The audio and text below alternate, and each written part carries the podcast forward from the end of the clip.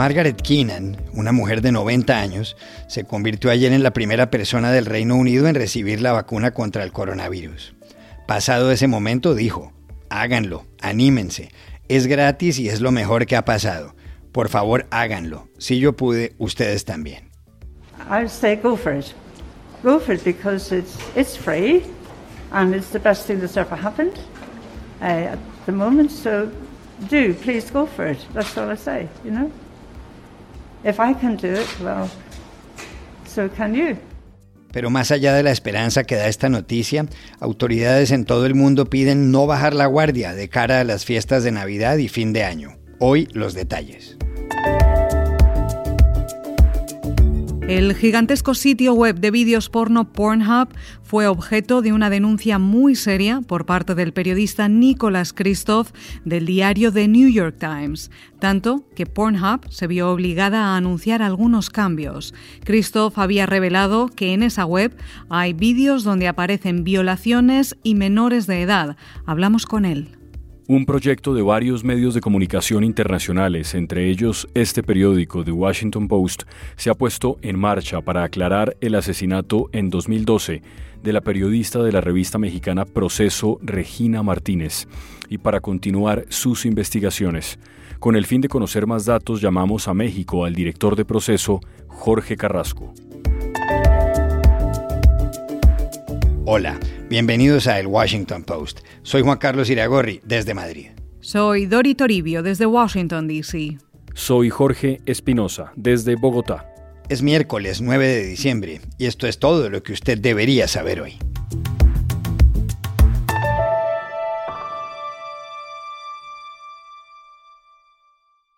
El Reino Unido ha sido el primer país que aplica una vacuna contra el coronavirus clínicamente aprobada, la de Pfizer y BioNTech. La primera persona en recibirla fue la nonagenaria Margaret Keenan. La segunda, y es en serio, un hombre de 81 años llamado William Shakespeare. Y tan en serio, Juan Carlos, el secretario de Salud británico Matt Hancock se declaró emocionado. Dijo que ha sido un año muy duro y que ahí estaba William Shakespeare poniéndose la vacuna para volver a nuestras vidas.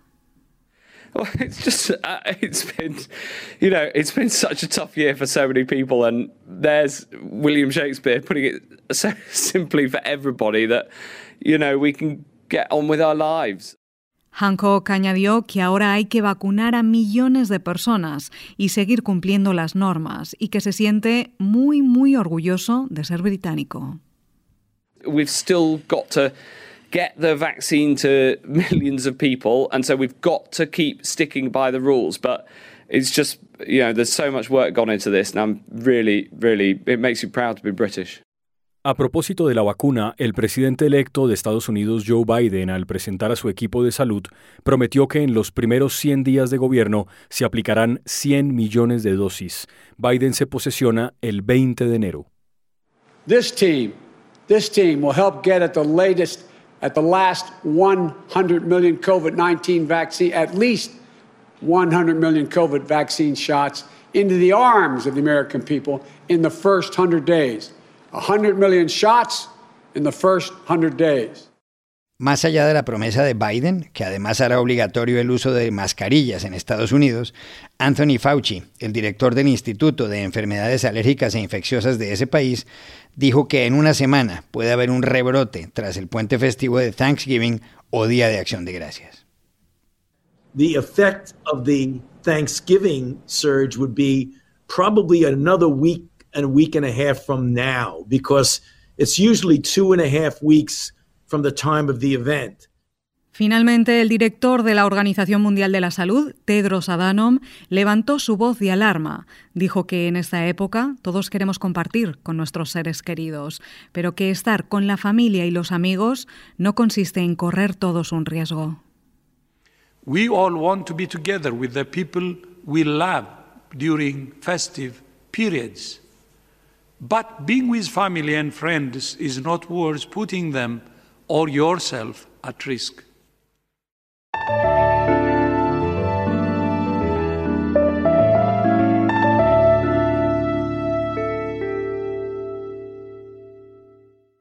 El periodista Nicholas Christoph acaba de publicar en The New York Times una amplia investigación sobre el sitio web de vídeos porno Pornhub, que contiene una denuncia muy grave. Se titula Los niños de Pornhub. Pornhub es algo gigantesco, nos contó ayer Nicholas Christoph. Se trata de uno de los sitios web más grandes del mundo. Está en el puesto 10, nos dijo. Tiene una mayor audiencia que la de Netflix y la de Amazon. Christoph agregó que Pornhub recibe 3.500 millones de visitas al mes y que apesta a dinero, pues tiene 3.000 millones de impresiones publicitarias al día. Dijo que la sede de la empresa es el Canadá y que forma parte de la compañía MindGeek. Además, señaló, y aquí está la parte de serias implicaciones, que mientras algunos de los vídeos involucran a adultos que dan su consentimiento, un número importante muestra violaciones de personas mayores o de menores de edad. Pornhub is one of the biggest websites in the world. It ranks at about number 10. Uh, it has bigger audience, for example, than Netflix, uh, bigger than Amazon. It has three and a half billion visitors a month. It rakes in money from uh, more than, or from about 3 billion ad impressions a day. And uh, it's based in Canada. It's part of a company called MindGeek. And while many of the videos are, uh, you know, involve consenting adults, there are a significant number that involve uh, rape of adults or of underage kids. Nicholas Christoph cuenta que en los videos de Pornhub aparecen preadolescentes y adolescentes, que habló con una niña de 14 años, cuya vida terminó destrozada porque había un video de ella desnuda. También dijo que había un video titulado Chica de bachillerato, de una niña de Indonesia, y otro más de una niña china que era violada. Pornhub está infestado de estos videos, concluyó. There are uh, you know, children, some prepubescent, uh, many of them teenagers. I spoke to, for example, a, a, girl who at 14 had her life devastated because she had a video of herself naked on Pornhub. Um, and there was a video of uh, whose title was "Junior High School Girl." Uh, that was from Indonesia. Uh, another of a high school girl in China being raped. So Pornhub is infested with these videos of underage kids. Las denuncias de Christoph tuvieron respuesta de Pornhub ayer mismo. Tres medidas tomó la empresa. Solo podrán poner vídeos en la web usuarios verificables, no se podrán descargar los vídeos y habrá más moderación.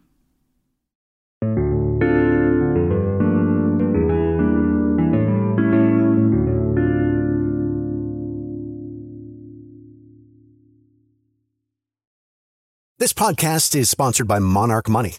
Are you saving to reach your financial goals? Reaching those goals isn't just about getting more money, but by managing what you have.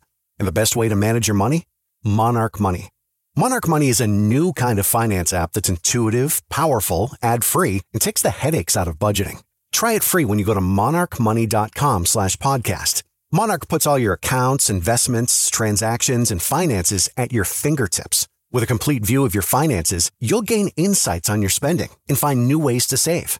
Plus, Monarch lets you customize your dashboard, collaborate with your partner, set custom budgets and goals, and track your progress toward them. See why Mint users are turning to Monarch Money and loving it, and why the Wall Street Journal named Monarch Money the best budgeting app overall. Get a 30-day free trial when you go to monarchmoney.com slash podcast. That's M-O-N-A-R-C-H money.com slash podcast for your free trial. monarchmoney.com podcast. Hace más de ocho años, el 28 de abril de 2012, fue asesinada a golpes la periodista mexicana Regina Martínez. Ocurrió en su casa en Jalapa, en Veracruz, estado donde era corresponsal de la prestigiosa revista Proceso. Tenía 48 años. Parte de su trabajo se había centrado en la cobertura de dos gobernadores de Veracruz, Fidel Herrera, que lo fue de 2004 a 2010, y su sucesor Javier Duarte, que estuvo en el cargo hasta 2016. Regina Martínez perdió la vida durante la administración de este último. Han sido múltiples las denuncias de la prensa mexicana con respecto a Herrera y a Duarte. Los gobiernos de ambos coincidieron con la presencia cada vez más notoria en Veracruz de algunos carteles de la droga. Aunque ha habido fallos judiciales sobre la muerte de Regina Martínez, algunas voces dicen que no son confiables. Por eso, para comprender quién era ella y para saber la opinión que sobre la investigación del crimen tiene el director de proceso, Jorge Carrasco, lo llamamos a Ciudad de México. Regina Martínez fue nuestra corresponsal en el estado mexicano de Veracruz, en el Golfo de México, en el Océano Atlántico, y era una periodista con mucha influencia local. Eh, tenía 10 años trabajando con proceso, pero tenía ya una carrera periodística de dos décadas en donde eh, cuyo trabajo se destacaba por su amplio conocimiento de la vida pública, de sus personajes y algo que era muy importante en el trabajo de Regina, eh, eh, el trabajo social. Ella hacía mucho trabajo de investigación, investigaciones sociales, sobre todo en comunidades indígenas, y tenía, era, era ampliamente reconocida por los actores de esta zona y, sus trabajos, sus investigaciones periodísticas, periodísticas siempre tenían una buena influencia en el estado de Veracruz.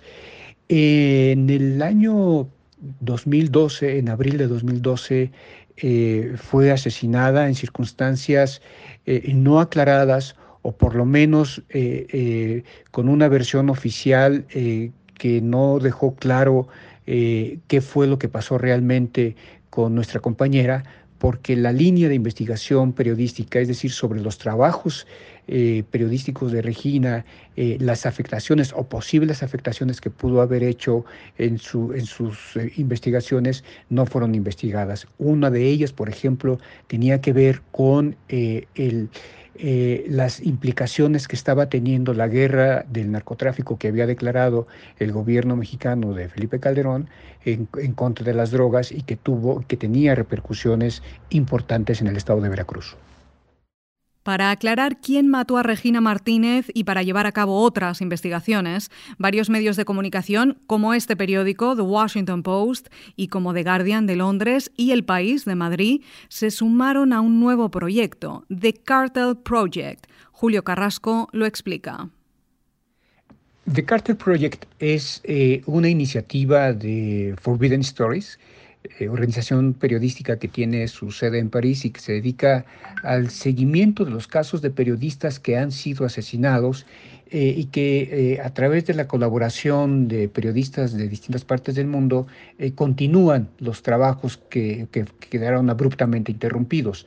en este caso fuimos unas, fueron 25 eh, medios eh, eh, internacionales, un total de 60 periodistas de todo el mundo, que retomaron el tema de la investigación de, del asesinato de Regina Martínez como parte de la grave crisis que se vive en el ejercicio periodístico en México.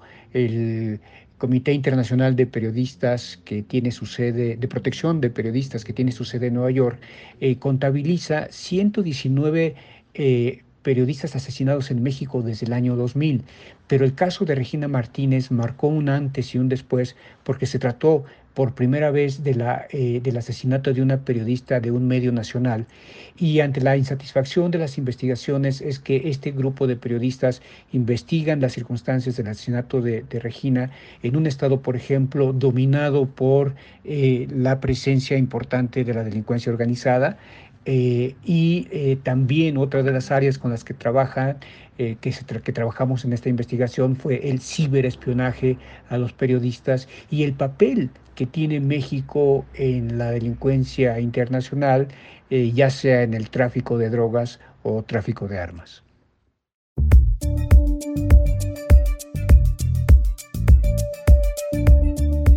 Y estas son otras cosas que usted también debería saber hoy. En Sao Paulo, el estado más poblado de Brasil, vacunarse contra el coronavirus será obligatorio, dijo el gobernador Joao Doria. El 25 de enero comenzaría la campaña con la aplicación de la vacuna de Coronavac, desarrollada por el laboratorio chino Sinovac. La Agencia Nacional de Vigilancia Sanitaria, Anvisa, no ha autorizado su uso todavía. Brasil es el tercer país en número de infecciones, con más de 6.500.000 casos, y el segundo en muertes, con 177.000. Solo lo supera Estados Unidos. El monte Everest es más alto de lo que se pensaba, la que hasta ahora era la cima más alta del mundo, con 8.848 metros de altura sobre el nivel del mar, ahora mide 8.848 metros con 86 centímetros, incluida la capa de nieve. El anuncio lo hicieron conjuntamente China y Nepal, países para los que el Everest es un punto de la frontera común en la cordillera de los Himalayas. Se especula que el cambio puede deberse a un terremoto de 7,8 grados en la escala de Richter que tuvo lugar en 2015.